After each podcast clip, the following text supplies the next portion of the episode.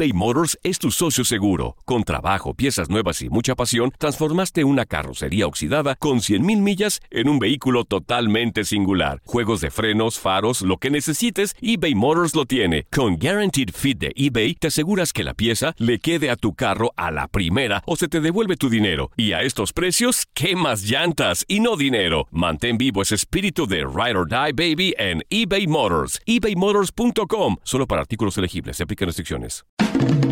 El rey de los deportes tiene su propio espacio. El pitcher subió a la lomita y el umpire canta Play Ball. Comienzan nueve entradas de béisbol. Estás entrando a Desde el Diamante. Hola, ¿qué tal? Bienvenidos a un nuevo episodio del podcast Desde el Diamante, podcast especializado en béisbol de TUDN Radio. Soy Luis Eduardo Quiñones y me acompañan como siempre Toño de Valdés y Enrique Burak para compartir con ustedes las más recientes informaciones que están surgiendo desde los campamentos, desde los entrenamientos de primavera del béisbol de las grandes ligas. Ya ahora sí, a menos de un mes de que inicie la temporada, a menos de un mes del Opening Day, el primero de abril. Toño, muy buenas tardes, bienvenido al podcast, ¿cómo estás? Muy bien, Luis, como siempre, un placer saludarte, igual para Enrique, un abrazo a toda la gente que sigue el podcast, qué gusto de saludarlos. Ya entrados en el mes de marzo, lo que quiere decir que empieza a oler a béisbol de grandes ligas. Por supuesto, ya hay actividad en este momento de, pretemporada ya apareció el primer home run para un mexicano, fue Ramón Urias con los Orioles de Baltimore. Eh, ya hemos visto a varios mexicanos en acción en esta pretemporada, ya lo estaremos platicando, pero bueno, ya afortunadamente el béisbol está de regreso y esa es una gran noticia. Hablaremos también del debut de, Julio Urias, tuvo una entrada de, de actuación y otra vez Julio Urias dice, bueno, ya ni me acuerdo desde cuándo, pero campaña tras campaña no tengo definido el rol, así que yo tranquilo, así lo dijo en conferencia de prensa el mexicano. Enrique, muy buenas tardes, bienvenido, ¿cómo estás? Muy bien, muy bien, Luis, Toño, me da mucho gusto saludarles. Espero que eh, ustedes y la gente que nos escucha está bien, efectivamente muy cerca ya del arranque de la campaña del béisbol de las mayores y también así como existe el día de Roberto Clemente, el día de Jackie Robinson, pues ahora también va a existir el 2 de junio, el día de Lou y también vale la pena comentar acerca. Por supuesto, y quiero, quiero comenzar saludando a la gente que siempre nos sintoniza, que siempre descarga este podcast. Les voy a recordar, tanto en Spotify, en Apple Podcast, en Google Podcast, en la aplicación de Euforia, en TuneIn, también en nuestra página www.tudn.com. Allí busca la sección de radio y va a encontrar igualmente el, link para poder escuchar estos podcasts. Quiero comenzar porque fue el primero que se reportó en el día de hoy. Ya están esperando estos podcasts como si fueran programas en vivo, ¿eh? Toño y Enrique. Y nos escribió Oscar. Eh, Oscar Ponce dice, buenos días, Quiñones. Pregunta para el panel de Desde el Diamante. Equipo para ser campeón y equipo sorpresa. Además, equipo que no le dan posibilidad alguna. Comenzamos contigo, Toño, con estas tres opciones el equipo campeón, el equipo sorpresa y el que descartamos ya de un inicio. Bueno, yo voy con Dodgers como bicampeón. Eh, me parece que está muy fuerte, está, está mejor inclusive que la temporada anterior, por lo menos en picheo. Así que voy a ir con Dodgers como, como bicampeón. Equipo sorpresa, yo creo que Toronto. Yo creo que los azulejos pueden ser eh, una, una escuadra que dé mucho de qué hablar en esa división. Sí es una división muy difícil, es una división en donde eh, va a haber una competencia tremenda, pero me gusta mucho Toronto. Ha, hecho buenos movimientos y su gente joven me parece que está lista para, para tener una gran campaña. Hay que recordar 162 partidos. Ya no va a ser una campaña express, va a ser una campaña completa. Vamos a ver si, si logran aguantar el ritmo. Y descartado, híjole, pues yo eh, lamentablemente creo que en esa misma división los Orioles de Baltimore. No veo, no veo ninguna posibilidad para, para que Baltimore pueda pelear eh, ni siquiera como uno de los eh, equipos comodines de, de, la Liga Americana. Esos tres. Unos Orioles de Baltimore que el año pasado se, se, dejaron robar ese último lugar de la división por los Medias Rojas de Boston. Increíblemente, pero, pero así sucedió.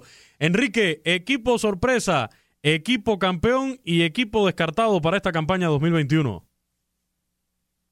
Pues mira, eh, los Dodgers se van muy bien, y si es que no van a ser los Dodgers, creo que los padres han ido. Creo que el, el, que gane ese duelo de los padres y de los Dodgers va a ser el campeón del béisbol de las grandes ligas, aunque sí le doy una ligera ventaja a los Dodgers, que inclusive están muy por encima de la cuestión del tope salarial. Eh, equipo sorpresa, eh, pues es que estoy de acuerdo con Toño, creo que los azulejos de Toronto eh, han hecho adquisiciones importantes y ya se empezó a ver desde la campaña pasada, ya no nada más son los hijos de, ¿no? De aquellos que están en el Salón de la Fama, que si de Villo o que por supuesto de Guerrero, y ahí está el hijo de Bichette. Eh, han tenido contrataciones importantes, Springer se fue a jugar con los Azulejos de Toronto. Entonces creo que sí, efectivamente podría ser un equipo que se puede consolidar y pues eh, un equipo que de una vez para nada. Bueno, ¿sabes qué? También podría ser eh, consolidando lo del año pasado, los Medias Blancas. Creo que también puede ser un equipo a tomar en consideración ahora que tiene a Tolly La Rusa y creo que va a recoger lo que sembró Rick Rentería y este, pues de una vez que ya no jueguen sus partidos los Tigres de Detroit. Ahí está. en, ese, en ese último yo, yo coincido contigo, Enrique. Iba a dar el equipo descartado a, los Tigres de Detroit. No tienen nada que hacer eh, en esa división central de la, de la Liga Americana y más con, equipos tan poderosos eh, y, digamos con, peloteros de mucha calidad. Ya mencionabas a los White Sox, mencionamos bueno el poder a la ofensiva que ha mostrado los mellizos de Minnesota y los indios de Cleveland, que sí se les va a Francisco Lindor, pero creo que todavía tienen nómina suficiente allí para, para dar batalla en la Liga Americana. Yo descarto a los Tigres de Detroit. Equipo sorpresa, aunque bueno, viene de ganar la, la división pero yo creo que, que, pudiera avanzar aún más, por eso le pongo la etiqueta de sorpresa y, y quizás llegar a una serie mundial.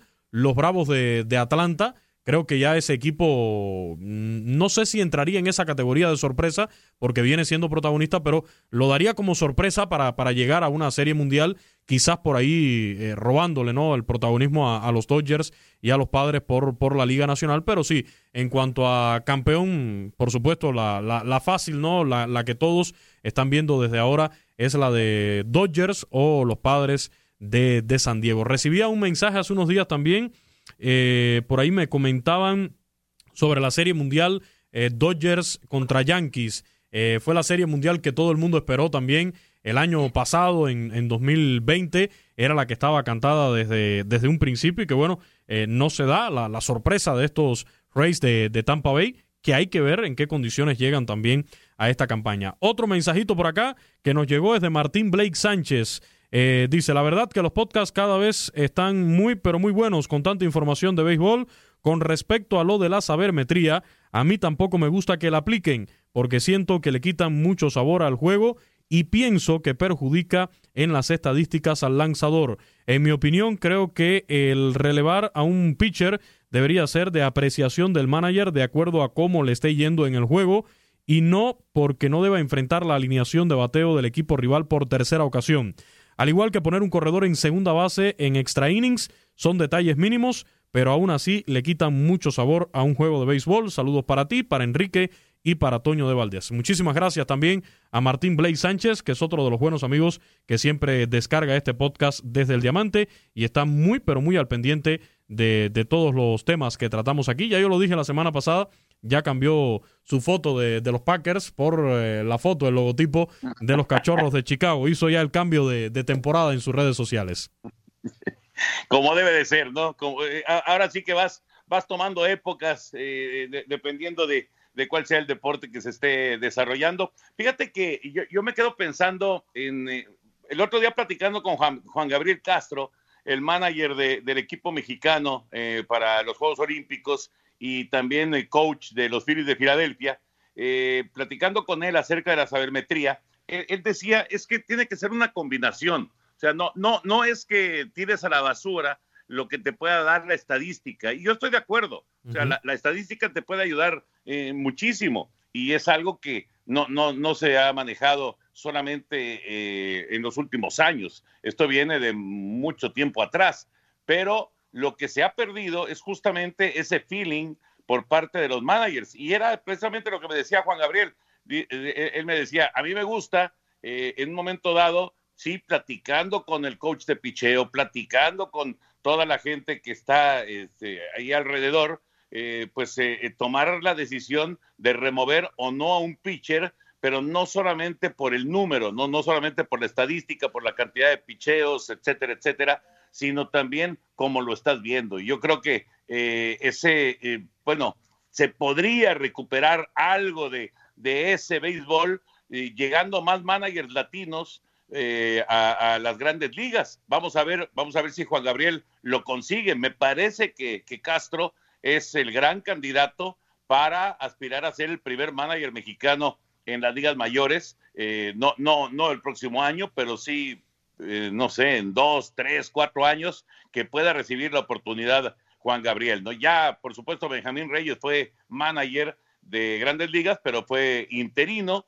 eh, pero creo que Juan Gabriel puede ser el primer manager mexicano ya establecido en las grandes ligas. Y bueno, hablando de, este tema que, tocaba el buen amigo, por cierto, antes que se me olvide, déjeme saludar también a otros dos buenos amigos que siempre están en, sintonía con, nosotros. Eh, por ejemplo, Adier Carrillo es otro de los que sigue este, este podcast. Muchísimas gracias. También para una cuenta en el Instagram, antes de que se me olvide, porque siempre estoy por saludarlo, es otro de los que están muy al pendiente, AN CM97. Esa es su cuenta de, Instagram. No es una cuenta falsa, ¿eh? Este muchacho de verdad siempre está al pendiente de, estos podcasts. Eh, igualmente nos enviaba hace poco un, mensaje con respecto al, tema de Fernando Tati Jr. cuando publicábamos el podcast del contrato de, Fernando Tati Jr. Eh, dice, mucho dinero, el contrato del niño Tatis. Buen podcast, Luis. Así que el saludo para ANCM-97, que también nos sigue acá en el, en el Instagram. Y a Gómez Peter, que igualmente es otro de los seguidores de este, de este podcast a través de, las redes sociales. Ahora sí, continuando con estos temas que yo sé que tanto les gusta a ustedes, de, los cambios que se quieren hacer en grandes ligas, otra de las noticias que se estuvo informando durante esta semana es que ya queda descartado el tema del bateador universal eh, en el béisbol de grandes ligas, el bateador designado universal para, para esta temporada, y también eh, descartado el tema de los playoffs expandidos, dos de las variantes que se habían utilizado el año pasado ante esta temporada recortada de 60 juegos, Enrique. Sí, efectivamente. Eh, vamos, lo, de los playoffs creo que funcionó bastante bien. Eh, la gente se metió, fueron emocionantes, pero también era pues una medida para sacar más dinero y eh, se tenía que contar con la aprobación del sindicato de jugadores para que se pudiera dar esta eh, ampliación a los playoffs y bueno, pues dijeron que no. Habrá que ver si el año próximo, con nuevo contrato colectivo de trabajo, entonces los playoffs regresan a lo que fue la temporada pasada. Y lo del bateador eh, designado universal, pues era una eh, medida también con la cuestión de la pandemia para proteger un poco más a los pitchers, para no exponerlos, eh, para que pues no tuvieran riesgos eh, innecesarios de ir a batear o de estar corriendo en los senderos. ahora que las condiciones más o menos empiezan a estar en la normalidad, van más adelantados en Estados Unidos que en muchos otros países en el asunto de, de la vacunación, bueno, fuera de lo que están haciendo en Israel. Pero eh, pues eh, yo creo que es bueno regresar a lo que eran las bases, una campaña que puede ser eh, prácticamente como la teníamos antes. Y pues me gusta la verdad que exista la diferencia de la Liga Nacional de la Liga Americana, aunque en la Liga Americana pues también están muy contentos porque ahí se puede prolongar la carrera de algunos bateadores que pues de no ser así, entonces no sé, que, que me viene a la mente Nelson Cruz. que no sería así en la Liga Nacional. Pero por otro lado, me gusta la estrategia de tener al pitcher que va a batear y que si lo vas a sacar o no, en fin. Entonces, eh, yo creo que es una moneda de, cambio que se tenía eh, principalmente el asunto de los playoffs expandidos. eBay Motors es tu socio seguro. Con trabajo, piezas nuevas y mucha pasión, transformaste una carrocería oxidada con 100.000 millas en un vehículo totalmente singular. Juegos de frenos, faros, lo que necesites, eBay Motors lo tiene. Con Guaranteed Fit de eBay, te aseguras que la pieza le quede a tu carro a la primera o se te devuelve tu dinero. Y a estos precios, ¿qué más llantas y no dinero? Mantén vivo ese espíritu de Ride or Die Baby en eBay Motors. eBay Motors Solo para artículos elegibles. Se aplican restricciones. Para, para esta campaña del 2021 y que le ingresara más dinero a las arcas de los dueños de los equipos. Ahora sí, ya entrándole a, lo que es esta, a este sprint training, las noticias que nos están llegando desde los entrenamientos de primavera, ya los juegos. Por cierto, hay dos equipos invictos en, en, este, en estos juegos de pretemporada. En la Liga de la Toronja, los Marlins de Miami, tres victorias sin derrotas. Tienen por ahí un empate también con los Cardenales de San Luis, juego donde no anotaron carreras. Y en la Liga del Cactus están los Cachorros de Chicago también con tres juegos ganados, ninguno perdido. Malas noticias para los Yankees, Toño, porque su manager Aaron Boone ahí en Tampa tiene que someterse a una intervención quirúrgica para colocarse un marcapasos, ¿no? Eh, había mostrado algunos síntomas. Él mismo mandó un video a la gerencia del equipo explicando la, situación. Hizo esta teleconferencia, ¿no? Por la plataforma Zoom con la gerencia del equipo y después pidió eh, enviar también un, un video, ¿no? Para, para los propios jugadores, para todos los miembros del equipo y, explicar un poco cuál era su situación. Y el que queda al frente de los Yankees, al menos por estos juegos, hasta que se reincorpore Aaron Boone, es el venezolano Carlos Mendoza, que fungía como coach de banca de los bombarderos del Bronx. Sí, fíjate que en, este, en este caso, bueno, la salud está por encima de cualquier cosa, ¿no? si, si, si no estás físicamente, pues no, no hay forma de que puedas cumplir con tu trabajo. Eh, ni, ni, como pelotero, ni tampoco como, como manager o como coach. Así que, pues no, no, no había forma de aplazar esto. Eh, me parece que es eh, buen momento para que lo haga Boone, para que esté de regreso antes de que termine la pretemporada. Aparentemente no es una cuestión muy, muy importante en lo que se refiere a, a, la recuperación. Es importantísima porque, bueno, pues es un marcapasos, no, no es cualquier cosa pero vamos, la recuperación debe ser muy rápida y, debe estar de vuelta pronto Aaron Boone. Así que, pues eh, yo creo que lo, tenía que hacer. Hay que recordar lo que pasó con Terry Francona eh, la temporada anterior. Los indios de Cleveland prácticamente se quedaron sin manager durante toda la campaña eh, con el problema que, se le presentó. afortunadamente se ha recuperado Terry Francona, pero Sandy Alomar tuvo que tomar las riendas de, del equipo de Cleveland y la verdad es que lo hizo bien pero eh, pues eh, es importante tener ahí a tu líder y los Yankees saben que necesitan a su líder, porque además hay que tomar decisiones, eh, Luis Henry, hay que tomar decisiones muy importantes, hay demasiados peloteros. Ese es el este problema. en los campos de entrenamiento y hay que decidir quiénes se quedan y quiénes se van. Entonces, sí es importantísimo que esté de regreso Aaron Boone. ¿no? Y, y, más porque en los Yankees hay agradables dolores de cabeza, tanto en la rotación de picheo como en el infield, en, los jardines.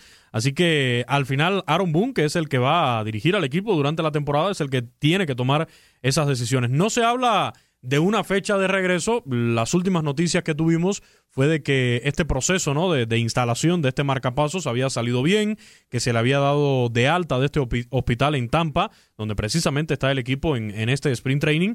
Y lo que se ha mencionado desde un principio, Enrique, es que en los próximos días se estaría reincorporando Aaron Boone con el equipo. Ojalá sea rápido para el inicio de la temporada, pienso yo, para el primero de abril. Ojalá pueda estar ya con el equipo, aunque repito, no se menciona como tal una, una fecha específica para su regreso. Ojalá sea, además es un hombre joven, no llega todavía a los 50 años eh, y tuvo aquel procedimiento en el corazón hace más de una década, entonces bueno, pues ojalá eh, esté bien Aaron Boone y mira, que, ser manager o ser eh, entrenador de equipo que sea y tener problemas cardíacos, pues no es algo que sea algo que pues vaya de la mano, ¿no? Porque están sometidos a enormes presiones pero bueno, pues eh, también parte de ser manager es saber manejar ese tipo de situaciones, de manera que pues esperemos que, regrese pronto Aaron Boone, que ha hecho un gran trabajo con los Yankees, pese a la enorme cantidad de lesiones que ha tenido la plantilla, casi siempre están peleando por llegar a la Serie Mundial,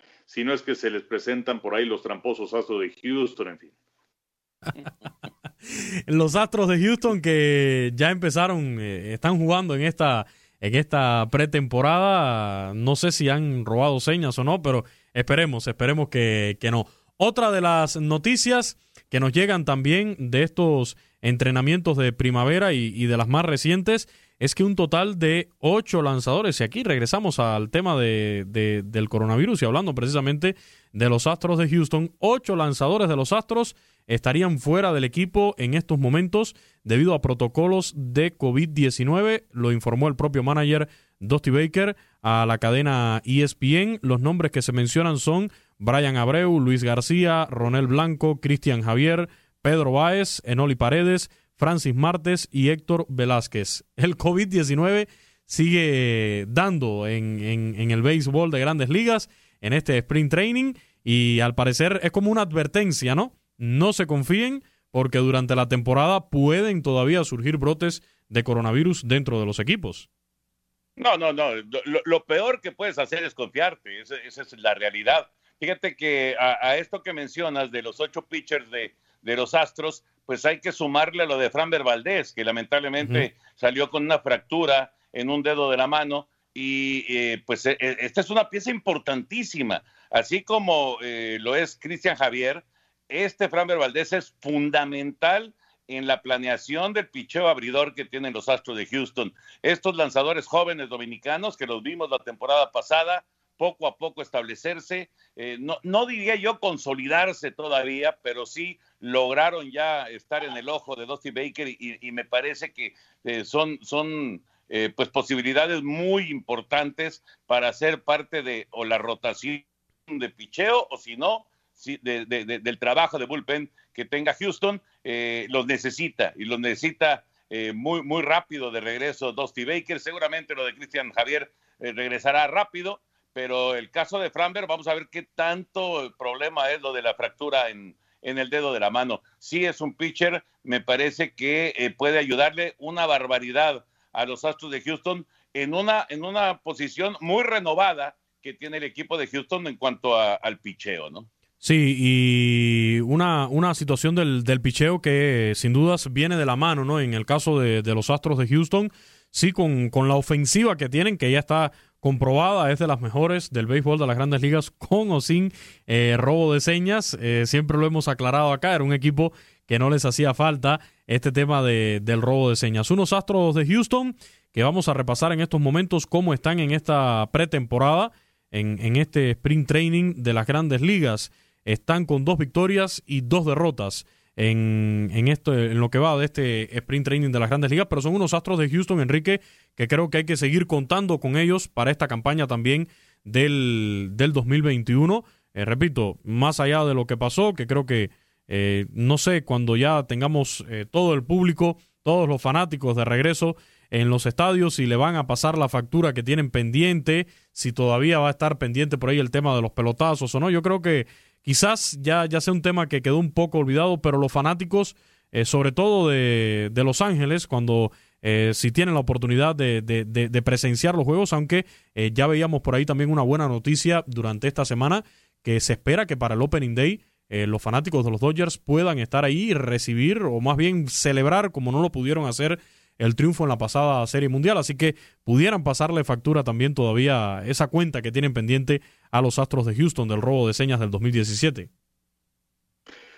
Pues mira, eh, por principio cuenta lo que señalaba Luis eh, acerca de su división, eh, los Rangers de Texas es un equipo que pues no pasa nada con ellos en los últimos años. Seattle es una eterna promesa. Los Atléticos de Oakland también es un equipo interesante, pero que eh, pues es hasta donde les da el presupuesto y parece que no tienen cómo dar el siguiente paso. Y los Serafines de Los Ángeles, de Anaheim, pues es otro equipo al que siempre le faltan 15 centavos para el peso, que pues mm. eh, ahí se encuentra, por supuesto, Mike Trout. Entonces, la división creo que va a ser para los Astros, creo que la deben ganar sin mayor problema. Eh, sería una gran sorpresa desde mi punto de vista si es que no la ganan. Y sobre la cuestión de, de la factura, pues sí, yo creo que eh, ahora que vayan a encontrar eh, público en algunos escenarios, me parece que sí va a haber algunas eh, reclamaciones y abucheos, aunque finalmente ya pasó un año. nadie se vio beneficiado por el asunto de la pandemia, es una realidad, pero pues en este caso creo que pues creo que le vino bien al equipo de los Astros para la, la situación de el castigo de parte de los aficionados por esas prácticas que hicieron. Además, un equipo que eh, no le quede bien del todo a la gente, ¿no? Me parece que es un equipo que polariza. Entonces, eh, pues eh, si a eso le sumas lo que realizaron durante esa temporada, creo que sí va a haber algo de, parte de castigo del público, pero pues ya también se pasó un año, entonces eso ha minorado bastante lo que puedan escuchar o recibir de parte del público ajeno. Y, ese tema que yo les mencionaba, Toño, también un poquito para ir con, con el tema de los Dodgers, eh, esta semana, eh, después de lo que fue el debut de, del mexicano Julio Urias con los Dodgers y tocar un poquito también de lo que fue su debut en esta pretemporada, en la conferencia de prensa, nuestra compañera de Univisión 34 allá en Los Ángeles, eh, compartía la noticia de que el gobernador de California por allí eh, dio un adelanto de que se pudiera permitir algo de, entrada de fanáticos para el Opening Day de los Dodgers, ahí en el, en el Dodger Stadium, y quizás entonces celebrar de la manera en la que no se pudo hacer esa serie mundial después de, de 32 años, eh, recibir los anillos de campeones, etcétera. Pero creo que sería una excelente noticia para los fanáticos de los Dodgers. Se lo tienen más que merecido después de 32 años esperando ese anillo de campeón de serie mundial. No, imagínate la, la, la, emoción para los aficionados, ¿no? Después de más de tres décadas de, de no ver campeones a los Dodgers, tener la posibilidad de estar en el festejo. Ya veremos, porque en California son donde han estado más estrictos en lo que se refiere a, a, eventos eh, masivos, ¿no? en, en, California y de plano cerraron puertas y dijeron, vamos aquí a, a aguantar y, y, lo más que se pueda para tratar de, erradicar el virus. Eh, sería una gran noticia, la verdad sería una gran noticia. Ya varios equipos han anunciado que van a tener público, Cardenales de San Luis ya también lo ha confirmado. Yo creo, yo creo Luis Enrique, al, al final, ya para, para el mes de abril, yo creo que ya todos los equipos van a tener público, o la gran mayoría de los equipos van a tener público. Evidentemente no estadios llenos, pero sí van a tener eh, afición. Y sí sería algo muy, muy especial para la gente de Los Ángeles tener la posibilidad de festejar con sus Dodgers el, título conseguido la temporada anterior, ¿no? Yo creo que sería una, una, una situación eh, muy, muy especial y un momento muy emocionante para, para los aficionados en, en Dodger Stadium. Ojalá que se pueda hacer. Eh, lo de Julio Urias sí me parece muy interesante porque, digo, entiendo que no, no es que eh, pues viva una, una, situación desesperada, ¿no? Este, eh, que, que, no lo pelen y que esté ahí sentado en la caseta, pero, pero sí no termina de establecerse qué es lo que quiere Dave Roberts de él, ¿no? Cerrador, preparador, abridor, qué es lo que necesita realmente Dave Roberts de, Julio Urias. Víctor González lleva un par de salidas, por cierto, buenas, muy buenas, dos salidas perfectas. Eh, está, el Nayarita se está estableciendo ya. Eh, por ahí está Gerardo Carrillo también, que está tratando de hacer el equipo. A lo mejor tenemos tres mexicanos en el staff de picheo de los Dodgers al arranque de la campaña 2021. Y un Julio Urias que ya lo decía Enrique en esta conferencia de prensa, que ha visto más de 100 veces el final de esa serie mundial con, con los Dodgers. Eh, ya le, preguntaron y dije, no, ya lo he visto más de, de 100 veces y la motivación está, la motivación está para este año. Me llama la atención la, la humildad, la sencillez con la que Julio Urias asume esta situación. Dice, bueno, pues ya yo no me acuerdo desde cuándo estoy aquí y año tras año es eh, lo mismo, ¿no? ¿no? No, no saber cuál es mi rol, pero lo mío es que cuando me den la oportunidad, y eso sí, como lo hizo el año pasado, hacerlo bien, demostrar mi, mi calidad como, como lanzador. Así que ojalá tenga otra buena temporada Julio Urias este año con, con los Dodgers. Sí, ojalá. Eh, sí es difícil la incertidumbre, creo yo, porque pues se hablaba primero de que si era demasiado joven y luego de que vino la lesión y que se fue a rehabilitación. Eh, lo que pasa es que también donde lo pongan cumple. Y eso no sé si es que del todo es bueno, porque eh, pues no se puede establecer un rol definitivo para él, aunque quisiéramos verlo abriendo partidos, pero también es una realidad que pues tienes a un Clayton Kershaw que está en eh, óptimas condiciones y que tienes también a David Price que viene para esta campaña y que trajeron a Trevor Bauer y que tienes a Walker Bueller eh, y luego pues estaría disputando a lo mejor la posición de quinto abridor con May y, y, como relevo intermedio pues perdieron a Pedro Báez entonces podría ser ahí que le den una oportunidad, eh, o, yo no sé qué tanta paciencia van a tener con Kelly Jansen, porque pues es un hecho que ya no es lo que fue, aunque también ahí tienen como posibilidad a Trainen.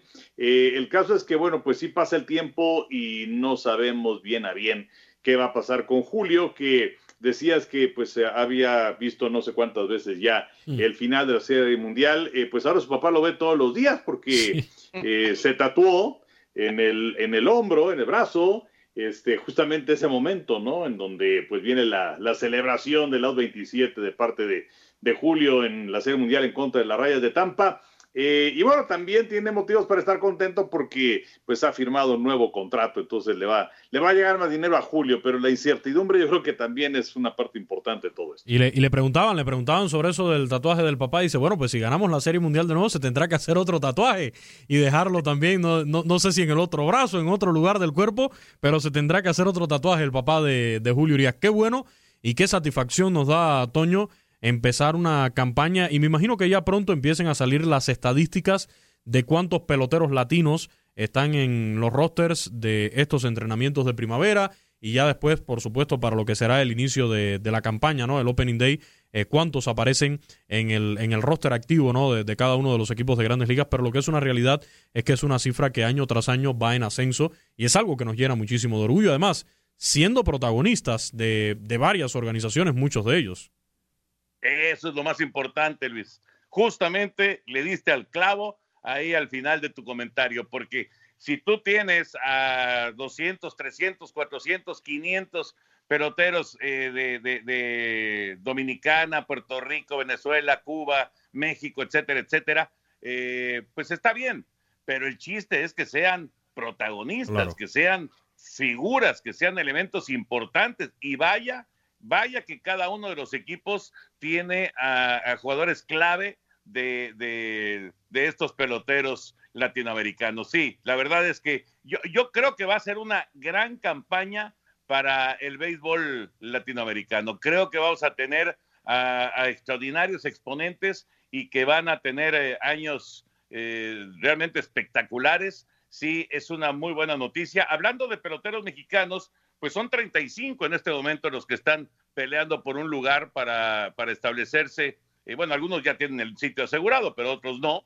Eh, la mayoría no, son invitados. Entonces vamos a ver si logran eh, quedarse en el mejor béisbol del mundo, ¿no? Y el otro día le preguntaba a Henry, y, y también te hago eh, extensión esta, esta pregunta, Luis, de Roberto Osuna. ¿Qué onda con ¿Qué va a pasar con Roberto Osuna? Porque estamos hablando de que de todos los agentes libres mexicanos que tuvimos, pues ya todos firmaron, ya todos tienen equipo, ya están listos, ya están en pretemporada, menos Roberto Osuna. Bueno, Roberto la, la, las noticias que más se hablaron en los últimos tiempos fueron de que se iba a lanzar con charros en la Liga del Pacífico, que si sí, que si no, fue lo que más se habló. Yo la verdad me, me llamaba mucho la atención ¿no? que, que se estuviera hablando tanto de su participación en el en la Liga Mexicana del Pacífico y sin conocer todavía, todavía su futuro, ¿no? Porque creo que a Roberto Zuna, y eso es indiscutible, le queda muchísimo por andar en el béisbol de, la, de las grandes ligas, así que eh, se tiene que poner las pilas para, para este inicio de, de temporada. El cañoncito Roberto Osuna, eh, ver qué, qué, puede hacer en este 2021. Enrique, antes de despedir, ya, ya nos está presionando por acá el tiempo, pero mencionabas al inicio del podcast también el tema del día de Lou Gehrig va a unirse a Jackie Robinson y a Roberto Clemente como las únicas figuras con un día reservado en MLB para rendirle honor. Será el 2 de junio, una fecha con un significado bastante especial eh, para la carrera de, de Lou Gehrig. Sí, sí, sí, sí, por, por dos motivos, ¿no? Porque él nació, eh, quiero decir, eh, su mejor racha, ¿no? Esa de 2.130 partidos se inició precisamente un 2 de junio.